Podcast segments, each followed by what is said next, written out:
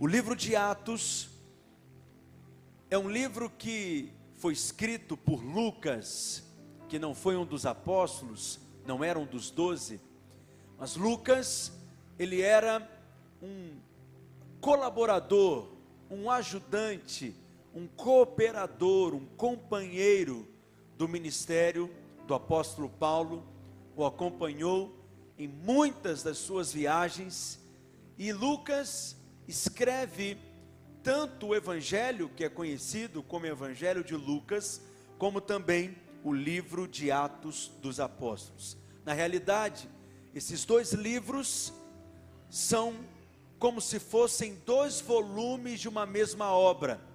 O livro de Atos dos Apóstolos é uma continuidade do Evangelho de Lucas.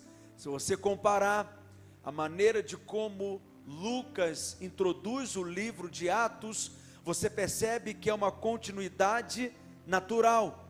Então veja que logo após os evangelhos, nós temos então o livro de Atos dos Apóstolos, e logo após o livro de Atos dos Apóstolos, nós vemos as epístolas, as cartas que foram escritas para as igrejas, para instruir as igrejas e para revelar o modelo da edificação da casa de Deus. Portanto, o livro de Atos é uma linha divisória, é como se ele fosse a espinha dorsal do nosso corpo, é como se o livro de Atos trouxesse sustentação para todo o Novo Testamento. Essa linha divisória, assim como nós temos o nosso corpo humano que separa o lado direito do lado esquerdo, e tudo é onde se converge nele, assim é o livro de Atos. Quando nós não temos clareza do livro de Atos dos Apóstolos, quando nós não temos compreensão, a revelação desse livro, certamente nós temos muitos problemas. Assim como uma pessoa que não possui uma coluna saudável, uma pessoa que possui uma coluna fraca, que tem dores na coluna, problemas na coluna, por exemplo, ela certamente terá dificuldades para andar, ela terá dificuldades para correr, ela terá dificuldades para se movimentar, terá dificuldade para fazer uma série de coisas. A mesma coisa acontece com relação à palavra de Deus.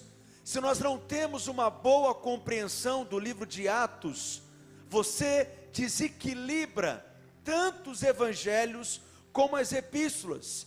Então, para que você tenha uma clara compreensão da verdade dos evangelhos e também das doutrinas do ensino que nós encontramos nas epístolas, você primeiro precisa ter a revelação do livro de Atos.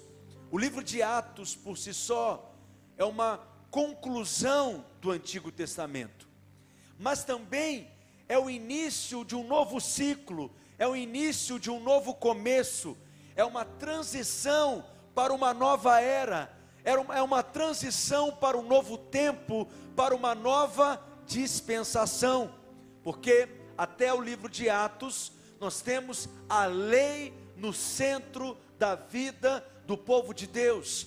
Até o livro de Atos, a aliança em que eles viviam era a antiga aliança. A dispensação em que eles viviam era a dispensação da lei. Mas a partir do livro de Atos, nós vemos tantas mudanças importantes que acontecem, mudanças que nos influenciam completamente e diretamente, porque o livro de Atos é um livro chave. Se você não compreende o livro de Atos, se você não entende os princípios, se você não compreende o modelo, se você não compreende o coração de Deus, a obra do Espírito que é revelada no livro de Atos dos Apóstolos, você terá muita dificuldade para compreender o ensino que será revelado em seguida pelos apóstolos nas suas cartas e nas suas epístolas. Não é um livro de doutrinas. O livro de Atos não é um livro como Romanos, aonde nós encontramos ali os principais temas da nossa fé.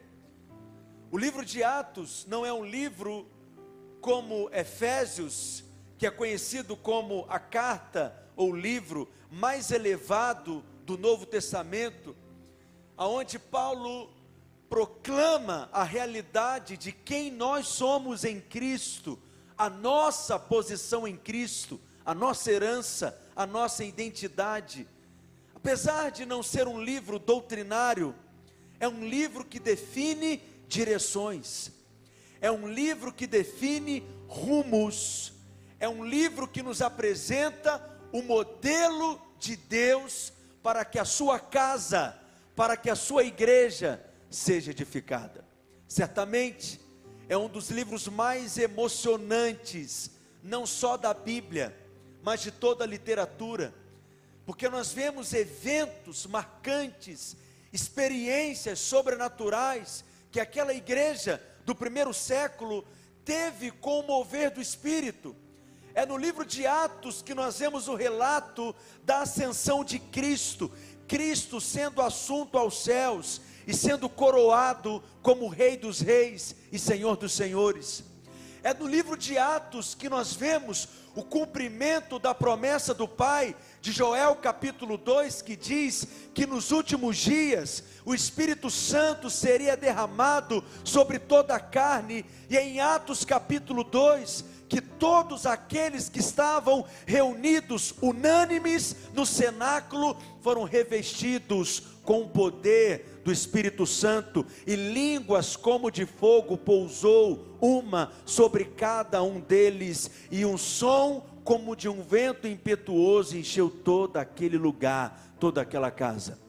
É no livro de Atos que o apóstolo Pedro se levanta para pregar pela primeira vez, revestido com o poder do Espírito, revestido de autoridade, e na primeira pregação da igreja, através do apóstolo Pedro, Lucas diz que 3 mil pessoas nasceram de novo, foram batizadas e alcançadas em um só dia, em uma só pregação, uma grande colheita.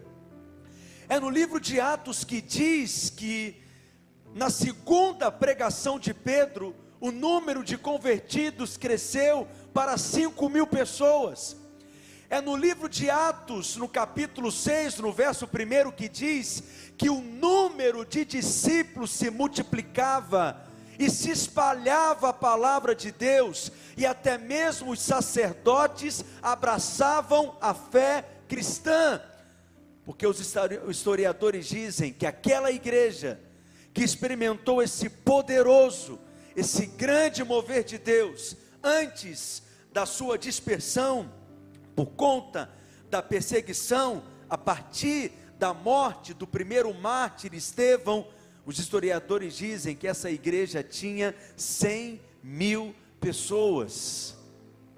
É uau mesmo, era uma mega igreja, uma poderosa igreja, uma grande igreja.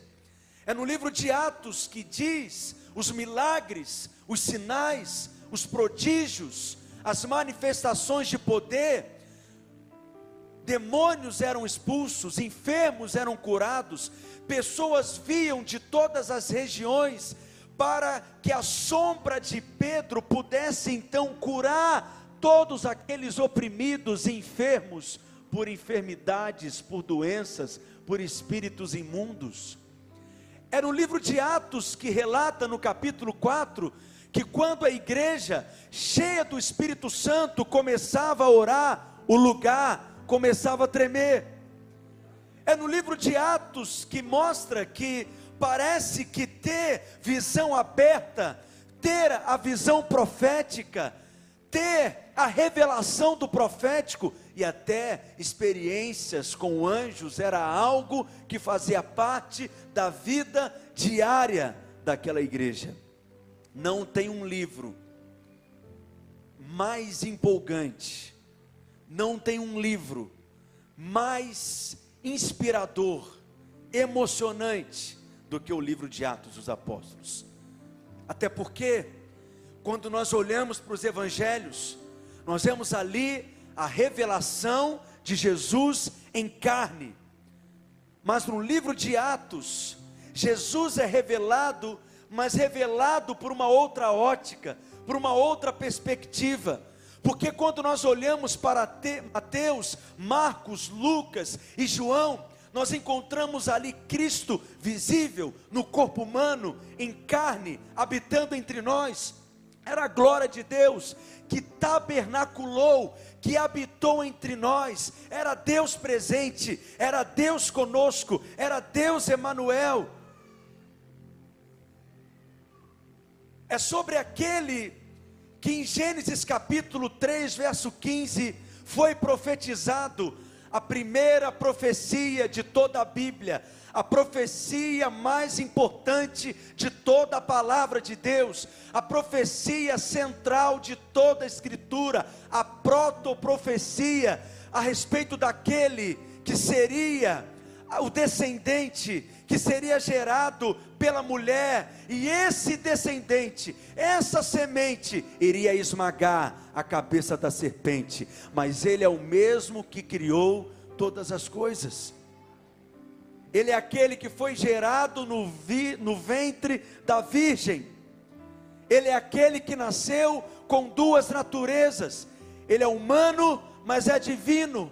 Ele é completamente homem, mas ele é completamente Deus. Ele é Deus plenamente, mas ele é homem plenamente, com duas naturezas misturadas, unidas. Ele é um. É nos evangelhos que vemos Cristo encarnado, Deus se fazendo homem para nos reconciliar com Deus.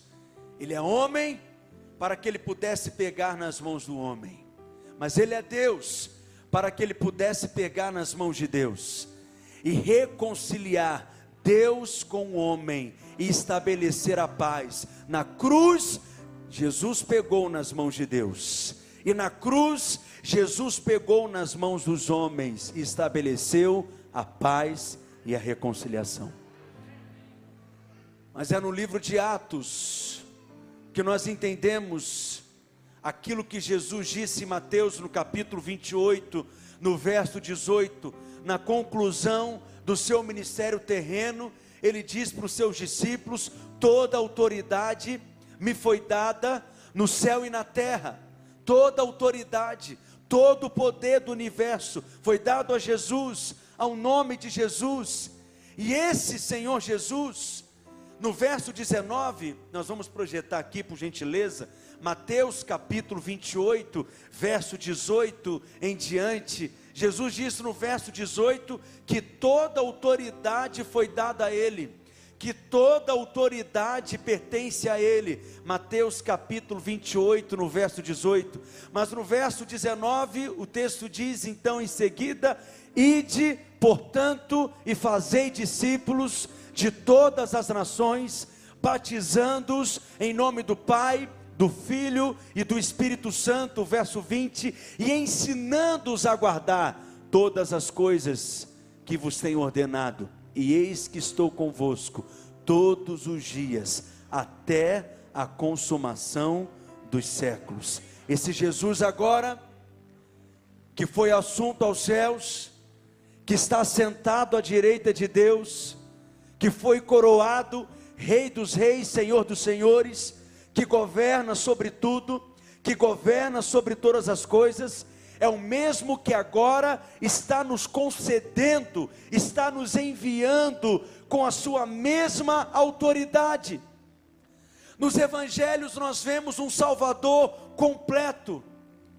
Nos evangelhos nós vemos uma obra de redenção perfeita, eterna, completa, suficiente, mas é no livro de Atos que nós vemos a liberação do Espírito sobre todos aqueles que na terra iriam dar continuidade ao ministério de Jesus e fazer as mesmas obras que Jesus fez e obras ainda maiores. Então, no livro de Atos, nós vemos a continuidade do ministério de Jesus a extensão do ministério de Cristo através de nós. através da igreja. É Cristo habitando dentro de nós pelo seu espírito. É Cristo falando através de nós. É Cristo tocando através de nós. É Cristo entrando nos lugares através de nós. É Cristo nos dando a unção, a graça, o poder, a habilidade para cumprirmos toda a sua agenda, curar enfermos, expulsar demônios, purificar leprosos, ressuscitar mortos e pregar o evangelho da graça e sustentá-lo nessa geração. Eu posso ouvir um amém? Por isso que se eu pudesse resumir o tema do livro de Atos, porque todo livro na Bíblia possui um tema. Todo livro na Bíblia possui um tema central, o seu coração. Eu diria que o tema central do livro de Atos é a liberação desse espírito, dessa unção que vem sobre os crentes, que nos reveste, que nos enche de poder, que nos enche de autoridade para darmos continuidade ao ministério de Jesus. Por isso que em 1 Coríntios, no capítulo 12, no verso 27, abra sua Bíblia por gentileza comigo. O apóstolo Paulo diz assim: Ora, vós sois corpo de Cristo, e individualmente membros desse corpo. Diga eu sou corpo de Cristo. Diga eu faço parte do corpo de Cristo. Portanto, aonde você está, Cristo está também. Aonde nós estamos reunidos, Cristo está reunido, porque nós nos tornamos a extensão ou a expansão do próprio Cristo. Nos evangelhos, Cristo está limitado no seu corpo físico, no seu corpo humano natural. Nos evangelhos, Cristo está restrito na carne, mas agora, após a sua ressurreição, após a sua ascensão, Cristo não está mais limitado, restrito. Agora ele pode vir e habitar nos crentes. Ele pode vir e revestir os crentes. Por isso o livro de Atos é o relato da extensão do corpo de Cristo na terra. Em 1 João capítulo 4, verso 17, esse é um dos versículos que eu mais amo na palavra de Deus. A Bíblia diz, o apóstolo João, que nisto é em nós aperfeiçoado o amor, para que no dia do juízo mantenhamos o que? Confiança. Pois segundo ele é, segundo quem é? Cristo. Diga comigo, também nós somos neste mundo. Vamos ler bem forte o verso 17. Amém? Diga comigo, 1 João 4,17: Nisto é em nós aperfeiçoado o amor, para que no dia do juízo mantenhamos confiança, leia mais forte, pois segundo Ele é, também nós somos neste mundo. Assim como Cristo é, nós somos, porque Cristo hoje é a nossa identidade. A posição de Cristo é a nossa posição. Se Cristo é abençoado, nós somos abençoados. Se os céus estão abertos sobre Cristo, os céus estão abertos sobre nós. Se no corpo de Cristo não há maldição e doenças, em nós não há maldição e doenças. Essas coisas são ilegais em nós. Por quê? Porque nós somos um com Cristo, estamos ligados nele, amalgamados com ele, fomos enxertados nele. Amém, queridos? Diga assim como Cristo é, eu sou nesse mundo. É por isso que no livro de Atos, quando Saulo perseguia a igreja, e Saulo, ao ter um encontro com Cristo, a experiência com Cristo, no caminho para Damasco, o Senhor então se revela a Saulo dizendo que Saulo, Saulo, por que me persegues? Na realidade, Saulo estava perseguindo a igreja. Só que quando Paulo tocava na igreja, ele estava tocando no próprio Cristo, porque Cristo é o cabeça, nós somos o seu corpo. Ao perseguir a igreja, Cristo está sendo perseguido, porque nós somos a expansão dele, nós somos um. Então é dessa maneira que Cristo se apresenta em Atos. A morte de Jesus não foi o final do seu ministério. A sua morte não foi o fim da sua obra. Na verdade, ele encerrou o seu ministério terreno e começou o seu ministério celestial. E hoje nós estamos dando continuidade ao seu ministério na terra. Se você for comigo em Atos capítulo 2, você vai perceber como que o livro de Atos é um livro chave, assim como, por exemplo, o livro de Êxodo, que é um livro chave também porque nos fala de uma mudança de era e nos fala da mudança da maneira de como Deus lida com o homem. Até o livro de Êxodo, Deus tratava com o homem através dos patriarcas, Abraão, Isaac, Jacó, José, mas foi em Êxodo que Deus, em cima do monte Sinai, revela a Moisés a lei. E a partir do momento em que a lei é revelada a Moisés, Deus ele passa a lidar com o homem, obrigado Luiz, e a tratar com o homem a partir, só um Luiz, misericórdia, você já foi mais generoso, consegue mais para mim, por favor, querido, aleluia, o que, que eu estava falando?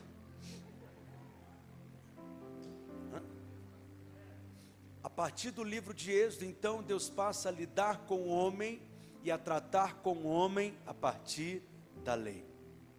O livro de Atos é um livro então que nos mostra também uma nova transição, uma nova maneira de como que Deus vai lidar com o homem. Porque em Atos capítulo 2, que nós encontramos a primeira pregação da igreja. Veja que há muitas pregações importantes no livro de Atos. Existe a pregação de Pedro, existe a pregação de Estevão, nós encontramos pregações de Paulo no livro de Atos, obrigado. São mensagens chamadas de querigma.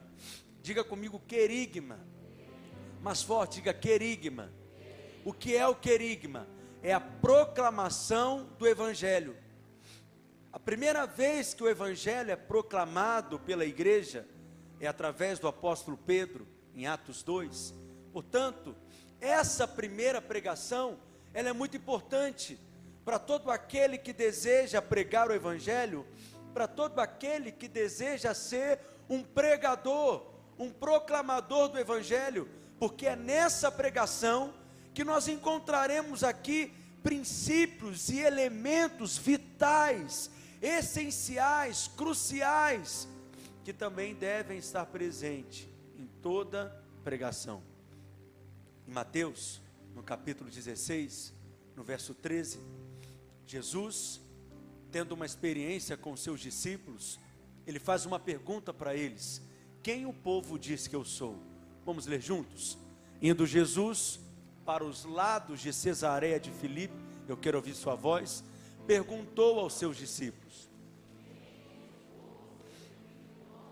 Verso 14: E eles responderam: Uns dizem João Batista, outros Elias, e outros Jeremias, ou alguns dos profetas. Verso 15: Mas vós, continuou ele, quem dizeis que eu sou? Verso 16, bem, leia bem forte, respondendo Simão: Tu és o Cristo, o Filho do Deus vivo. Qual foi a resposta de Pedro? Vamos falar juntos. Tu és o Cristo, o Filho do Deus vivo. Verso 17. Então Jesus lhe afirmou: Bem-aventurado és, Simão Barjonas, porque não foi carne e sangue que te revelaram, mas o meu Pai que está nos céus. Verso 18. Também eu te digo que tu és Pedro, e sobre esta pedra edificarei a minha igreja, e as portas do inferno não prevalecerão contra ela. Verso 19, leia bem forte: dar-te-ei o que?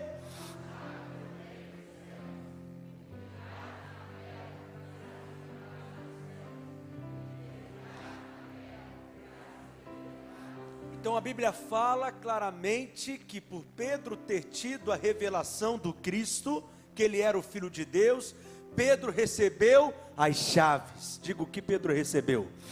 Chaves do que? As chaves do reino.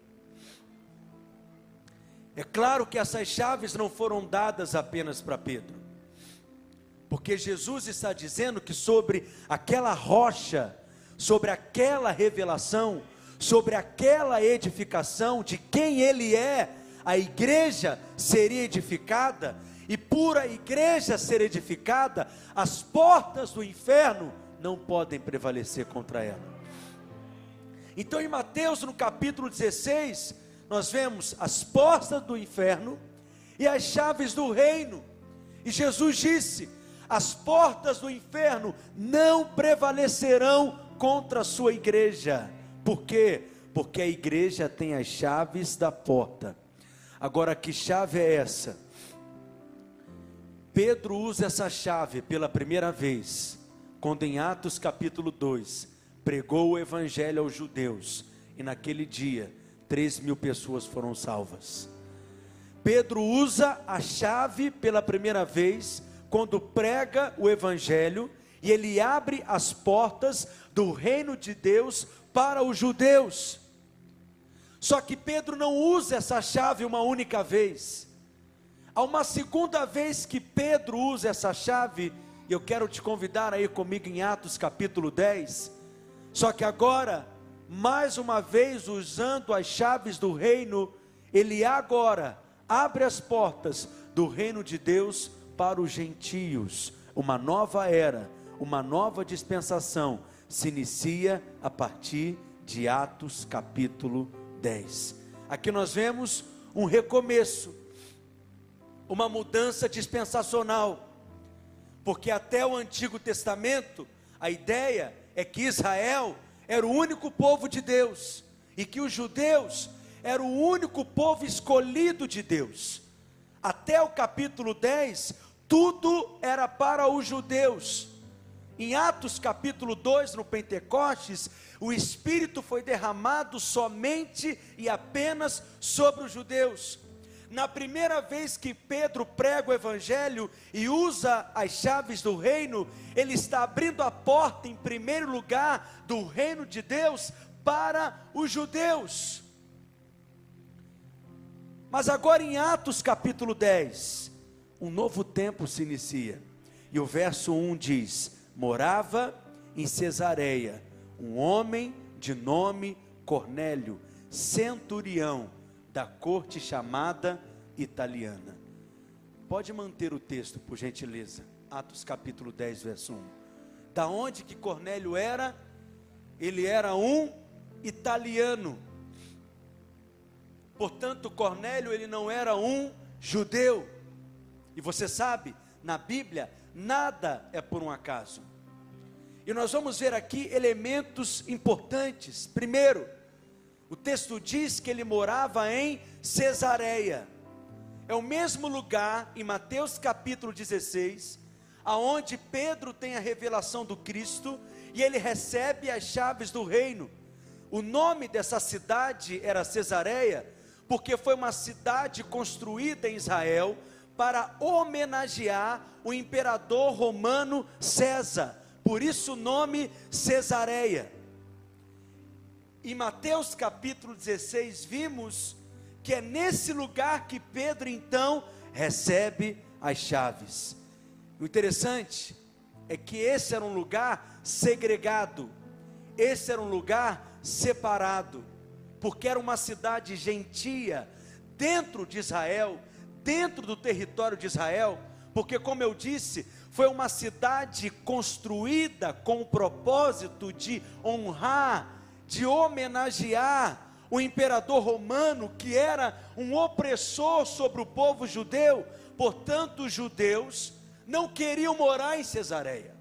Os judeus não gostavam de estar em Cesareia e não gostavam de frequentar Cesareia, mas lá morava Cornélio. E quando a Bíblia menciona o nome das pessoas, é porque há algo relevante ali. Cornélio te lembra qual palavra no português? Corno, não é? Diga corno. E a palavra corno significa o que? Chifre. Diga chifre. E chifre, essa palavra Cornélio, nome Cornélio, chifre, no grego, no original, significa autoridade. Diga comigo, autoridade. Diga autoridade real. É o nome Querem, que nos lembra um nome de mulher no português, que é traduzido aqui como Cornélio, mas o seu significado é autoridade real, porque o nome de pessoas e de lugares na palavra de Deus possuem um significado. E você sabe que a Bíblia, ela explica a própria Bíblia. E o nome Cornélio, como eu te ensinei, significa autoridade real, poder. É por isso que quando João, no livro de Apocalipse, ele tem a visão de Jesus, ele viu Jesus como um cordeiro, um cordeiro que tinha sete chifres. Não é que Jesus tem sete chifres, literalmente, mas João está tendo uma visão simbólica de Jesus. Ele tem sete chifres. Ele é o cordeiro que possui sete chifres, porque ele tem todo o poder, porque ele tem toda a autoridade, porque toda a autoridade foi dada a ele, porque o chifre nos fala de uma coroa. Esse é o significado do nome Cornélio. Quem está aqui comigo? Só que a Bíblia diz que Cornélio, que era um italiano, que morava em Cesareia, o que ele fazia? A Bíblia fala que ele era um centurião. Diga centurião. Centurião. O interessante é que no Novo Testamento, quando eles são mencionados, a Bíblia sempre fala sobre eles de maneira piedosa. Jesus, ao curar o servo de um centurião, em Mateus, no capítulo 8, Jesus disse que ele tinha muita fé. Olha o elogio que esse homem recebe. Jesus disse que não viu nenhuma fé como a daquele sujeito, aquele centurião, ele tinha mais fé até do que mesmo Maria. O centurião, ele era um capitão que liderava uma centúria. Centúria te lembra qual palavra no português? cento ou cem. Então o centurião comandava um grupo de cem soldados. Em outro momento que um centurião é mencionado na Bíblia, é aquele centurião que está ali aos pés de Jesus na cruz. A Bíblia diz que houve um terremoto, a terra se escureceu, eram três horas da tarde, mas havia trevas, e aquele centurião então diz para os seus soldados a seguinte afirmação e confissão: verdadeiramente, esse é o Filho de Deus. Foi o único que havia reconhecido Jesus como Filho de Deus na cruz. Ele era um centurião.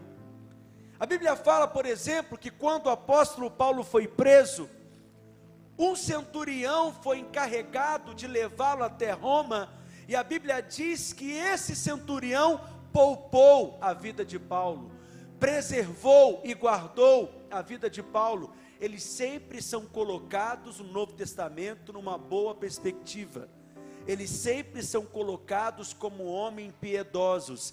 E aqui no verso 2 de Atos 10 continua dizendo: piedoso e temente a Deus, com toda a sua casa e que fazia muitas esmolas ao povo, e de contínuo orava a Deus.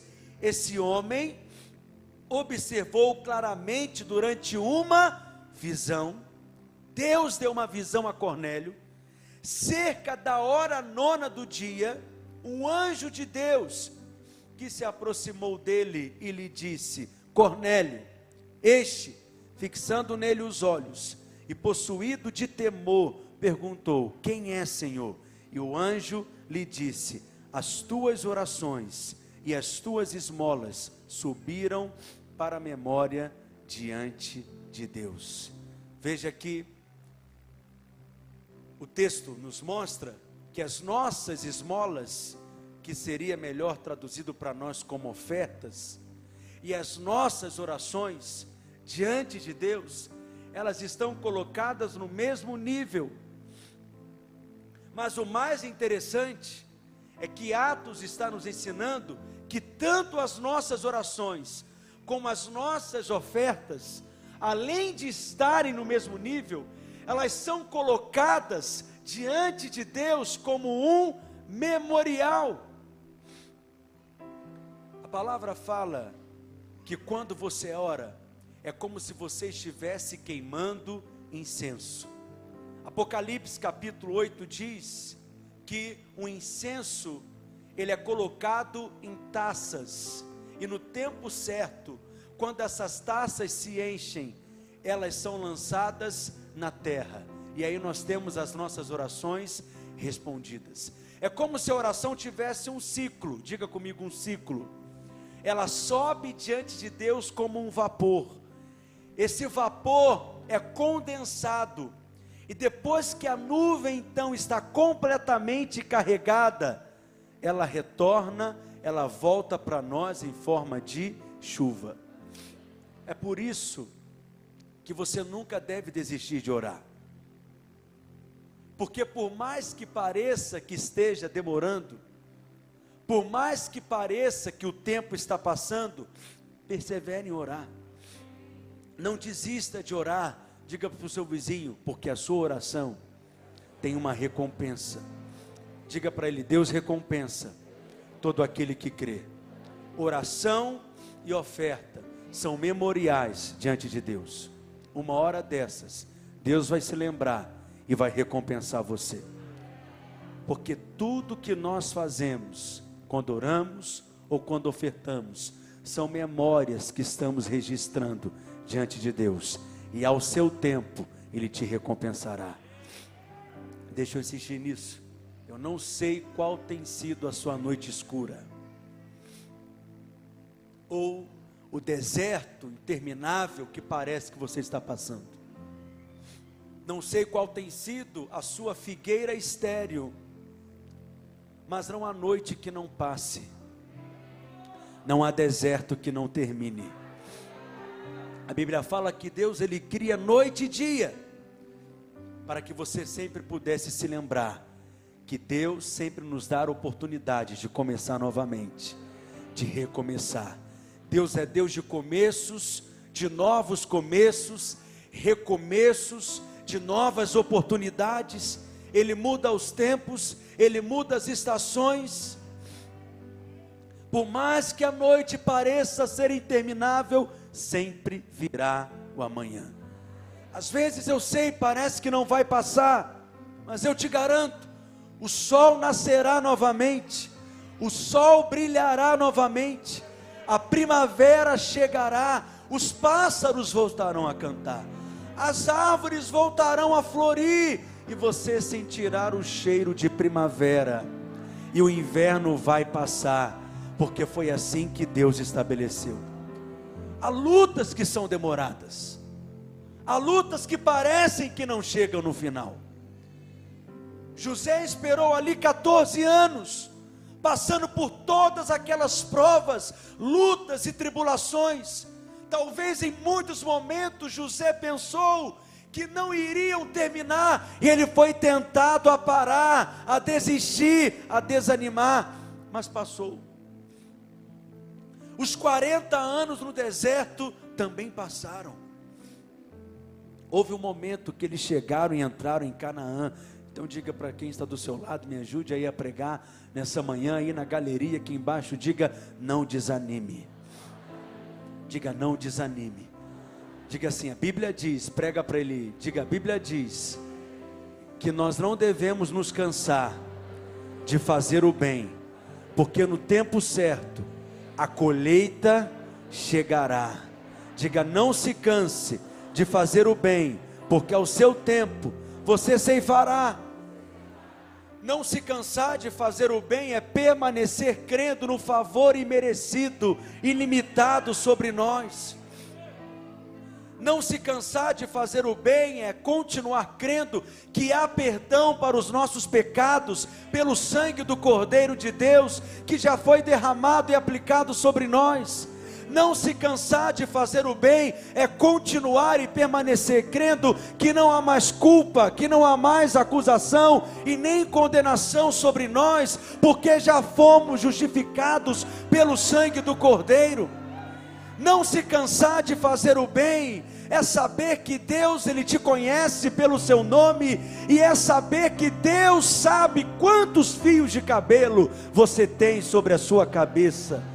Não se cansar de fazer o bem é continuar crendo que antes mesmo de você nascer e de você ser formado, todos os seus dias foram contados e determinados, quando nenhum deles havia ainda permanecer fazendo bem, continuar fazendo bem, é continuar crendo que você é justo, que você está na posição de justo, que o seu estado momentâneo, passageiro, temporário, não muda a sua posição, a sua identidade e que muito pode, por sua eficácia, a oração de um justo.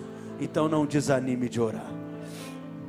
Pastor, por que, que eu não vi ainda então? Porque a taxa, a taça ainda não encheu.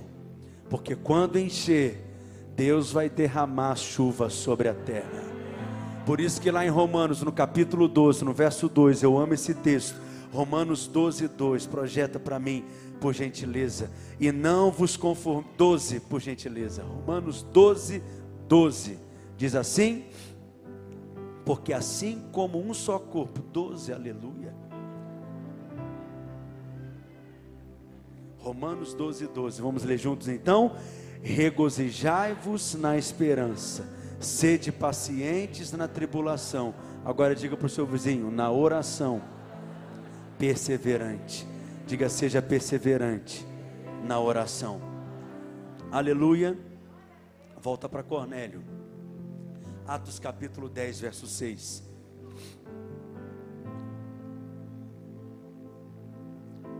Atos 10, 6 e 7, vamos ler juntos? Ele está hospedado com Simão, curtidor, cuja residência está situada à beira-mar. É o que o anjo na visão está dizendo para Cornélio na sua casa, falando a respeito de Pedro.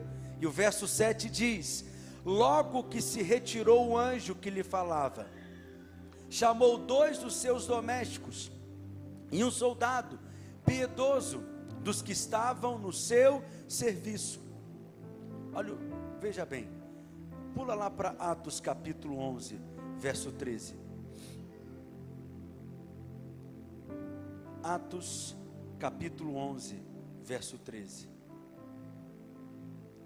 O anjo apareceu para Cornélio em uma visão, mas o anjo não pregou o evangelho para Cornélio. Por que, que o anjo não pregou o evangelho para Cornélio? Porque os anjos não podem pregar o evangelho. Pastor, mas por que, que os anjos não podem pregar o evangelho? Porque os anjos não foram alcançados pelo evangelho.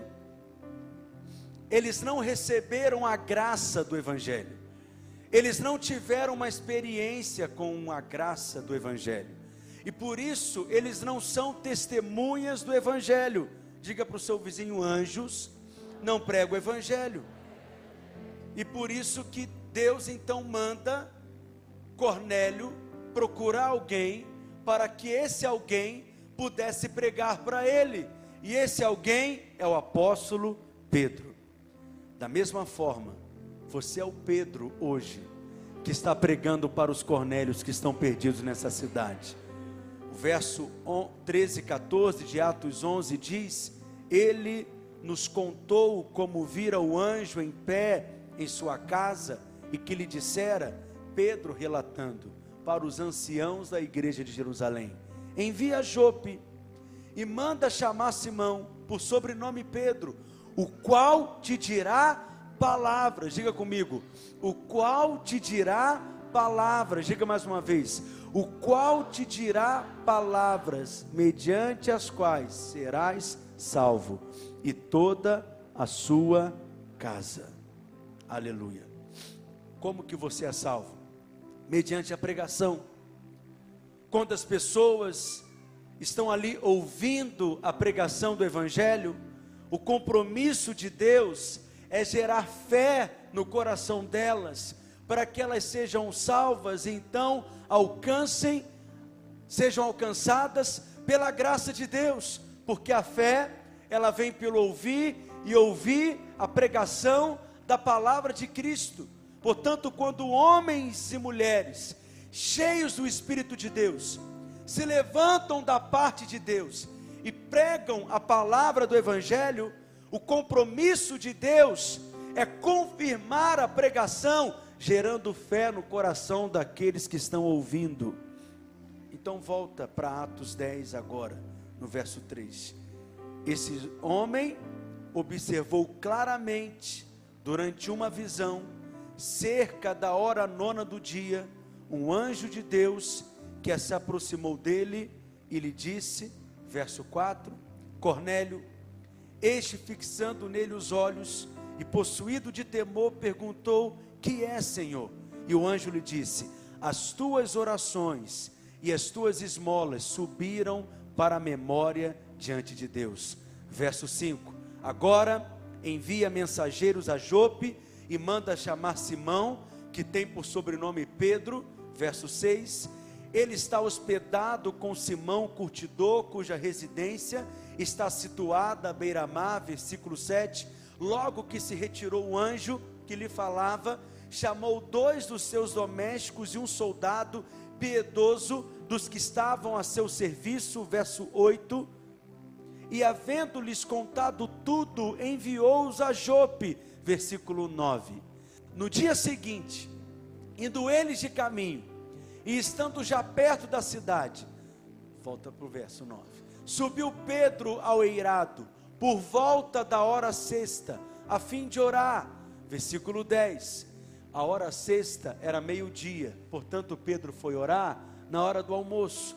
Estando com fome, quis comer mas enquanto lhe preparavam a comida, sobreveio-lhe um êxtase. Pedro teve uma visão, uma visão aberta.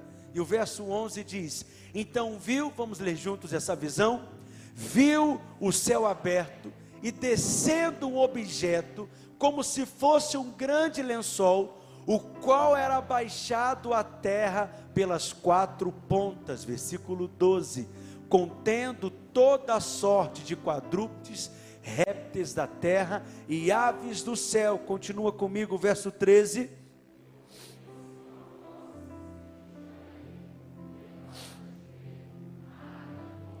Mas Pedro replicou: De modo nenhum, Senhor, porque jamais comi coisa alguma imunda. Pedro não entendeu que naquela visão, aqueles animais na verdade, representavam homens, representavam pessoas. Verso 15: Segunda vez, a voz lhe falou: Ao que Deus purificou, não consideres comum. Sucedeu isto por três vezes, e logo aquele objeto foi recolhido ao céu. Por que três vezes? Porque nada na, na Bíblia por um acaso. Jesus, quando orou no Getsemane, orou por quanto tempo? Três vezes. Paulo orou para que o espinho fosse removido da sua carne, quantas vezes? Três vezes. Pedro negou Jesus quantas vezes? Diz a Bíblia, três vezes. Mas quando Jesus foi restaurar a Pedro, quantas vezes Jesus perguntou para Pedro se Pedro o amava? Três vezes para que Pedro tivesse a chance de ser completamente restaurado. Porque o número 3 na Bíblia significa algo completo, algo estabelecido. estabelecido de uma vez por todas, estabelecido completamente. E essa visão que Pedro está tendo aqui é uma visão que está estabelecendo algo novo, mas algo que vai permanecer de uma vez por todas. Porque, como eu disse no início da mensagem, era uma nova dispensação, uma nova era, um novo tempo. Cornélio era alguém que não pertencia ao povo judeu, não era judeu, era um italiano, não pertencia à aliança, mas na sua casa ele estava sinceramente falando com Deus, e Deus responde o clamor do coração de Cornélio, revelando a ele a verdade através de Pedro. A questão é que Pedro, e eu estou concluindo, mas é nisso que eu quero tocar com você, ele não está pronto para pregar para Cornélio. Ele não está preparado para pregar para Cornélio. Deus dá a visão para Cornélio uma vez do anjo, e Cornélio nem questiona. Cornélio nem tumultua, ele recebe imediatamente, mas Pedro não, porque a sua mente é tomada de tanta religião e tanta teologia, Deus tem que mostrar para ele a mesma visão três vezes, e insiste, pega um desses animais, mata e come, e Pedro se recusa, e o Senhor então insiste para ele, afirmando: Não consideres impuro aquilo que eu mesmo separei, santifiquei, purifiquei. O Senhor está dizendo que há pessoas lá fora hoje que sinceramente estão clamando por Jesus. Eu disse que há pessoas lá fora hoje que sinceramente estão clamando por Ele, para conhecerem a verdade.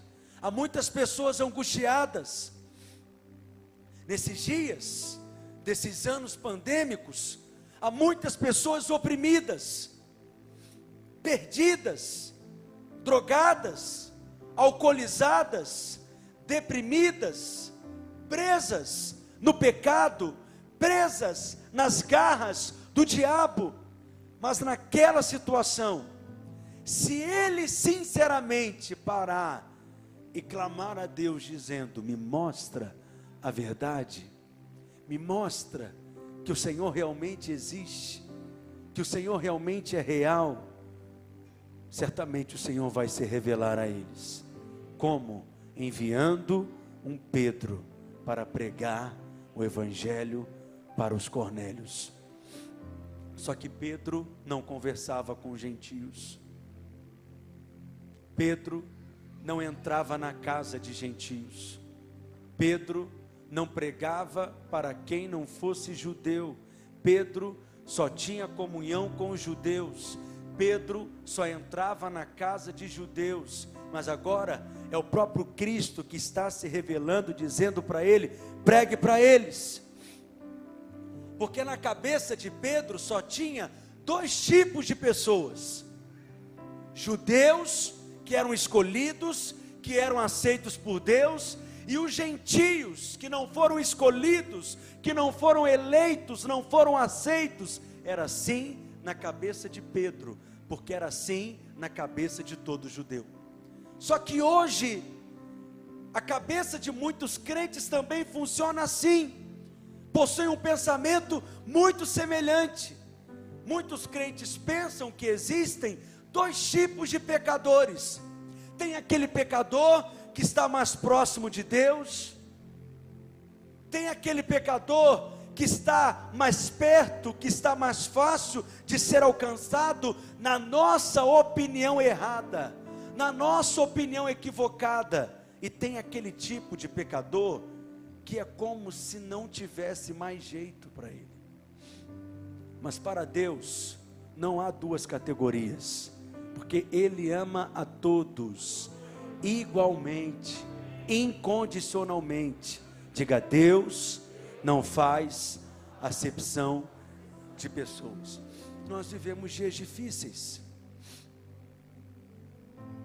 Os dias que nós vivemos realmente não são fáceis. Essa história de ideologia de gênero. E muitos crentes que querem guardar a sociedade, mas muitos não percebem, não fazem essa diferença e esse discernimento que todas as pessoas, todas as pessoas são alvo do amor de Deus. E quem é aqui que está habilitado para se levantar e ir pregar para essas pessoas? Somente aqueles que no seu coração o véu do preconceito foi removado, re, removido inteiramente e completamente.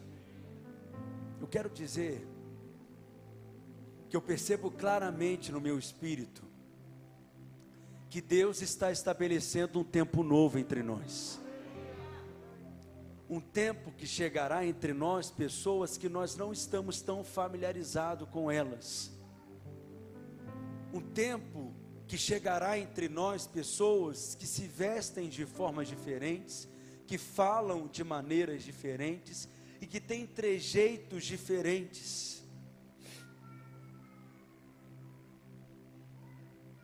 Mas nós somos os Pedros que pregarão para os Cornélios perdidos dessa cidade. E nós somos os Pedros que através de nós essas pessoas serão alcançadas, porque nós somos aqueles que cremos que aonde abundou o pecado, superabundou a graça de Deus.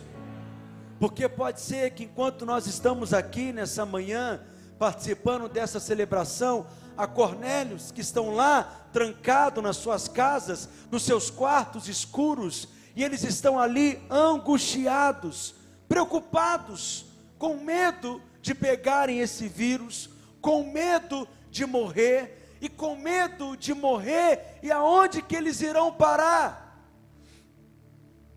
Mas se lá naquele quarto, esse Cornélio clamar ao Senhor Jesus, o Senhor vai arrancar o lençol de Pedro, diante dos olhos de Pedro, e ele vai dizer: prega para eles, testemunhe para eles, compartilhe com eles, vai lá e prega para eles. Há pessoas que chegarão nessa igreja, pecadores de todos os tipos, pecadores de todas as formas, então estou te falando para você não estranhar alguém que vai chegar aqui e você vai sair por aquela porta e vai ver a pessoa apagando um cigarro. Porque nós cremos que nos dias de Jesus, os pecadores não corriam de Jesus, os pecadores corriam para Jesus. E nós cremos que nesses dias parece, vemos que os pecadores correm da igreja ao invés de correr para a igreja. Mas nós cremos que as portas estão abertas e nós queremos alcançar a todos. Pastor, mas tem pessoas que já estão aqui há tanto tempo, não querem batizar, não querem mudar de vida, não querem se posicionar, então elas não podem ficar aqui. Não faça isso. Deixem que fique aqui. Deixe que permaneçam aqui porque é aqui que elas ouvirão as palavras de vida eterna. Então tenha paciência com aquele que é tão pecador e que precisa de tanta transformação. Eu creio, eu vou insistir, estamos vivendo um ciclo novo, um tempo novo, e nesse tempo novo, você vai ver cada crente dessa igreja sendo um pregador do Evangelho e sustentando o Evangelho nessa cidade. Você verá cada pregador dessa igreja como um Pedro indo até a casa de Cornélios para testemunhar o perdão e a graça de Cristo para eles. Então diga para o seu vizinho, é com você que o Espírito Santo está falando. Diga para ele, o Espírito Santo ele vai te dar, te usar. Diga o Espírito Santo, ele te dará visões da onde você deve ir, para quem que você deve pregar. Digo, Espírito Santo, ele já te deu autoridade e você será enviado para falar, para testemunhar, para proclamar. Quantos Pedros nós temos aqui entre nós? Realmente